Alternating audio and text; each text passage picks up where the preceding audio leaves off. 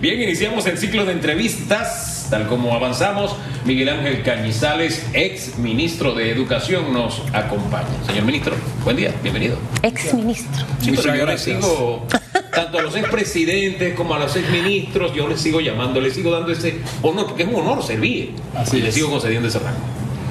Honor servir y no, y no servirse. Como digo yo, mire, eh, ex ministro, varios temas puntuales esta mañana a eh, resaltado Laurentino Cortizo, el presidente de la República, dentro de su discurso. Eh, y lo escuchaba también antes de esa participación en Escuela Concepción. Eh, puntos importantes como el no uso de los recursos con los que cuentan las escuelas y un monto considerable que se ha quedado sin ejecutarse. al final no podemos responsabilizar a los maestros y a los directores porque siento que la responsabilidad es del gobierno de orientar y de educar para que sepan cómo se utiliza la plataforma de Panamá Compra y demás. Número dos, siento que hay un mensaje muy puntual también al gremio docente y que ojalá que no lo tomen a mal que lo tomen a bien, de manera positiva. No memorizar, enseñar valores, eh, parte de lo que hemos mencionado en muchas ocasiones en esta mesa, yo no sé si cambiar los planes de estudio, porque al final ya los planes de estudio están, eh, señor Cañizales. Entonces, ¿cómo yo inculco esto si ya no tengo urbanidades, si ya no tengo eh, educación cívica, materias que se prestaban para este tipo de cosas? Y, definitivamente ese, ese, ese acompañamiento del sector educativo, parte de lo que yo recojo súper importante a partir de este momento para empezar a cambiar un poco la ruta en materia educativa. Sí, eh, muchas gracias por la invitación. Mi primera palabra es enviarle a, al doctor Omar Smith mis condolencias y a toda su familia. Perdimos una gran aliada en la educación panameña. Fíjense, el mensaje del presidente ha sido, ha sido bastante claro cuando él establece que no quiere que los estudiantes memoricen. Eso tiene un alto contenido teórico y tiene un contenido metodológico importante en el proceso de enseñanza-aprendizaje. Esto quiere decir que nosotros tenemos que aprender a razonar, a analizar y a sintetizar, pero para poder lograr eso necesitamos desarrollar competencia de la lectoescritura, que es donde más problemas tenemos nosotros, no solo en Panamá, en América Latina. Más del 52% del estudiante a nivel de América Latina se gradúa sin comprender lo que lee. Entonces lo que él está diciendo es que tenemos que utilizar otros métodos de enseñanzas y obligar al estudiante a utilizar otro nivel de pensamiento, que es el, razonamiento. Ahora, ¿nuestros docentes están preparados para entrar a ese nivel de enseñanza? Bueno, usted hace una pregunta importantísima. Yo pienso que nuestros docentes tienen que seguir perfeccionando esas competencias para poderlas transmitir didácticamente a nuestros estudiantes. Yo veo a los docentes muy motivados. Sí. Yo veo, yo veo a los docentes y a la comunidad educativa muy motivada. Esta es una fiesta educativa y va a tener uno de los problemas más complejos en la historia de la educación panameña. Estamos iniciando, después de dos años, con problemas de infraestructura, donde él acaba de actualizar las cifras de un 82.75%. El viernes se dijo que era 80% y su meta era 80%, es decir, que la superó. Yo nunca había visto en la historia de Panamá un presidente liderizar un movimiento eh, logístico para que la infraestructura estuviese lista, donde involucró muchas, muchas personas. ¿Sabe qué me da tristeza? Eh, que en ese, en ese porcentaje del 82% exministro se invirtió tanta plata, por ejemplo, en el colegio de Sucre, allá en Chiriquí, y que yo tenga que escuchar hoy que no pueden usar las instalaciones porque tienen que ir a otro lugar alquilado. O sea, ahí es donde realmente yo cuestiono mucho a los gobiernos. O sea, se demolió esa escuela, plata metía y no está lista. Al, final son temas muy coyunturales en los que tenemos que trabajar.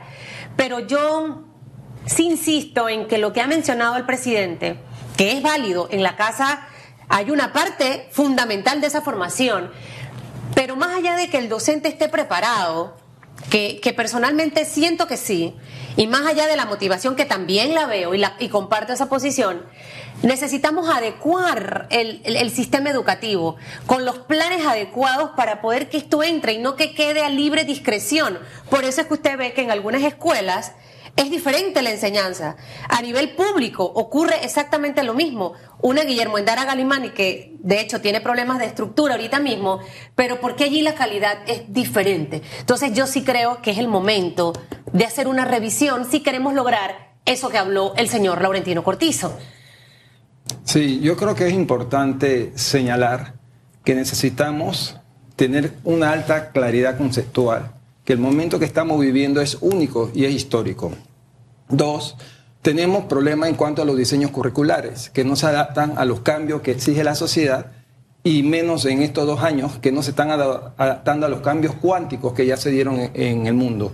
Y lo otro, que tenemos un sistema escolar donde damos pocos días de clases y pocas horas de clases en relación al promedio internacional y en relación a las escuelas particulares. Ellas dan más horas de clase que las escuelas oficiales. Tenemos que enfocar ese aspecto y tenemos que discutir ese tema. Fíjese que eso que acaba de decir, el diseño curricular, porque una cosa es lo que yo puedo aspirar a que ocurra en el aula de clases, e incluso el propio docente puede tener mucha motivación, pero hay un diseño curricular con el que él debe cumplir.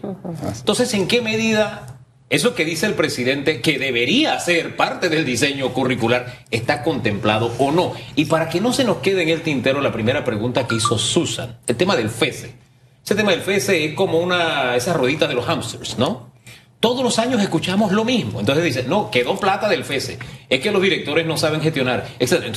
¿cómo es posible que pasen tantos años y, todavía sigamos exactamente en lo mismo? ¿Dónde está el, talón de Aquiles de este sistema para que no iniciemos el año escolar con, decía mi abuela, con la misma cantaleta?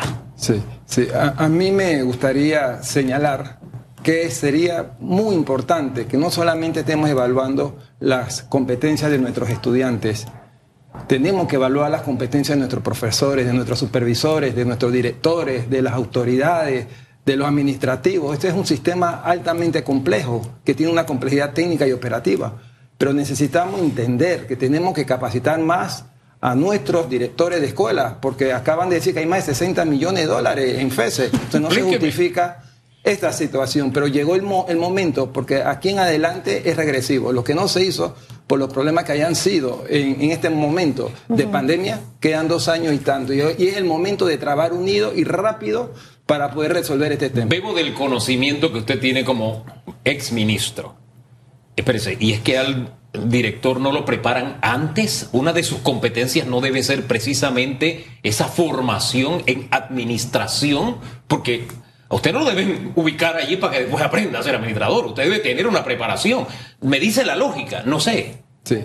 Hay que crear toda una infraestructura, todo un instituto de evaluación, una escuela de formación para administradores eh, de, escuela. Antes se seleccionaba de manera diferente. De unos años para acá se empezó a prestarle mayor atención. Por ese punto que usted señala es básico para poder resolver el tema. Administradores de escuelas públicas. Ojo, yo que estuve en el sistema por un año y tres meses, el tema de la ley de contrataciones públicas te la tienes que aprender y te la tienes que llevar como en la sangre, porque si no metes la pata. Y encima de eso tienes que tener a las personas adecuadas a tu alrededor. Mire, es muy fácil lo que estamos diciendo. Y es muy fácil cuestionar por qué ciertos directores no utilizaron este recurso. Y eso hubiese servido también para activar la economía, señor Cañizales, y poner la plata a mover y poner a las empresas a estar licitando con las necesidades reales de las escuelas. Por eso le insisto en que siento que más allá, a mí me encanta escuchar las palabras bonitas, pero yo llevo las palabras a un plan de acción. ¿Qué tiene que venir luego del discurso de Laurentino Cortizo hoy? Para mí, una mesa que se siente a revisar yo no sé si un diálogo por la educación, yo no sé si en conjunto con la empresa privada, pero a revisar todos los puntos. El uso del FESE, por ejemplo, debe estar en la agenda. Entonces, ¿qué tengo que hacer para que esto se use? La preparación eh, de, todo el tema de la ley de contrataciones públicas y de, eh, esa constante capacitación porque van rotando.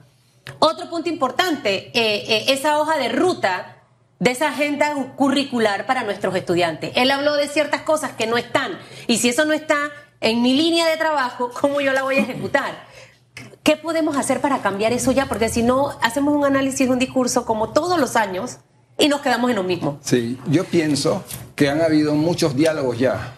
Y en dos años que faltan no va a haber más tiempo ni oportunidad. Tenemos que ejecutar ya y tenemos que utilizar las mejores mentes, los mejores hombres para tomar decisiones. El presidente tiró una línea muy importante cuando él dice, hay que trabajar en equipo hay que tomar decisiones, hay que analizar. Él está definiendo el perfil profesiográfico de la, de la educación de este país. Eso significa que tenemos que tener método de análisis y, de evaluación para los directores de los centros escolares, que a, mi juicio no han hecho un mal trabajo, pero sin embargo creo que hay que seguir perfeccionando esas competencias, porque fíjense la cantidad de, de escuelas que van a estar listas, que no he visto en años una situación como esta, con tantos problemas y sin embargo vamos a salir adelante. Yo quiero enviar un mensaje positivo a la comunidad educativa y a la población panameña. Tenemos que apoyar al Ministerio de Educación, porque si al Ministerio de Educación le va bien, al país le va bien. Por eso decía en una de mis publicaciones que debe ser visto como un tema de seguridad nacional.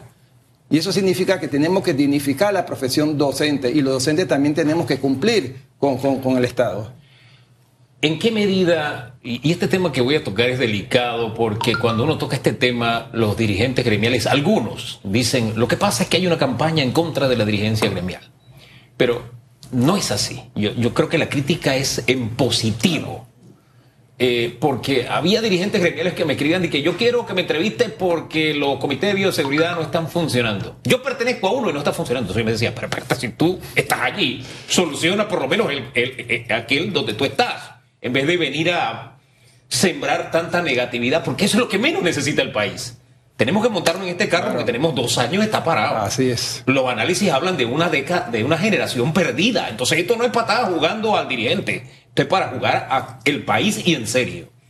Entonces, ¿en qué medida? Porque yo, yo veo a los docentes motivados, pero veo a los dirigentes o a algunos dirigentes para ensayar a ser justos, hablando otro tipo de idioma. ¿En qué medida se necesita una dirigencia más?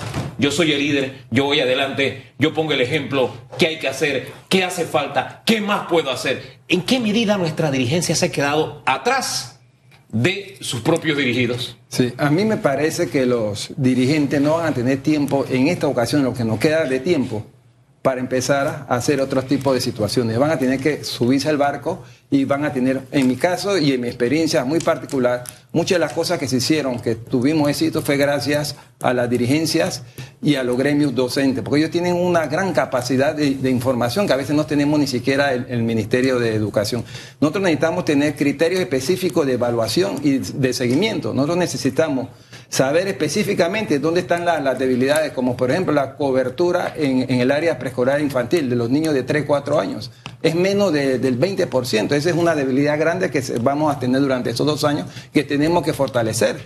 Porque ahí estamos hablando de cuando se forma el niño en la parte neurológica, en la parte neuromotor eh, es donde se establecen la base para las profesiones. Entonces a mí me parece que ya es tiempo que empecemos a analizar. Eh, a nivel preescolar no ha habido ningún cambio en muchos años, en muchas décadas. Aquí en Panamá no ha habido una reforma educativa. Sin embargo, necesitamos seguir trabajando en beneficio de la sociedad porque la educación es el único nivelador social que existe en esta sociedad y en el mundo. Usted mencionaba que nos queda poco, ya los dos años y tanto pero qué bueno sería que el año escolar del 2023 inicie diferente.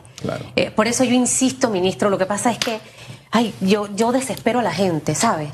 Porque yo, yo al final no puedo escuchar tanta cosa. Yo quiero ver, trabajar sobre eso. Entonces, creo que tenemos ahí la línea de lo que tenemos que hacer ya como, como país. Entonces, a mí me gustaría ver, y yo no sé, usted estuvo en un gobierno PRD, yo no sé si pertenece al partido PRD.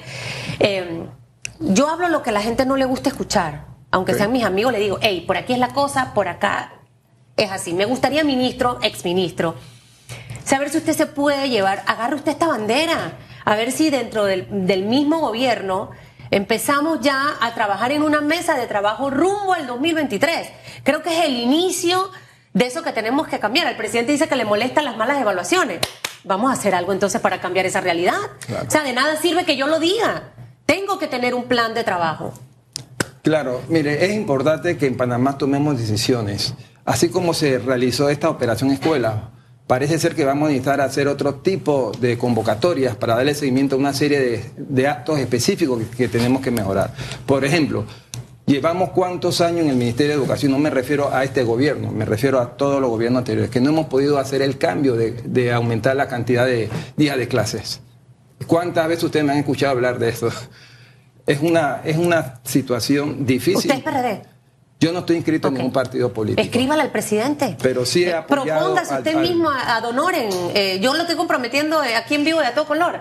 Lo que pasa es que necesitamos ese tipo de liderazgo. La educación no tiene partido político. Eso es importante. La educación no tiene partido político, tampoco es propiedad de un gremio, tampoco es propiedad de un gobierno, no es propiedad de ningún sector.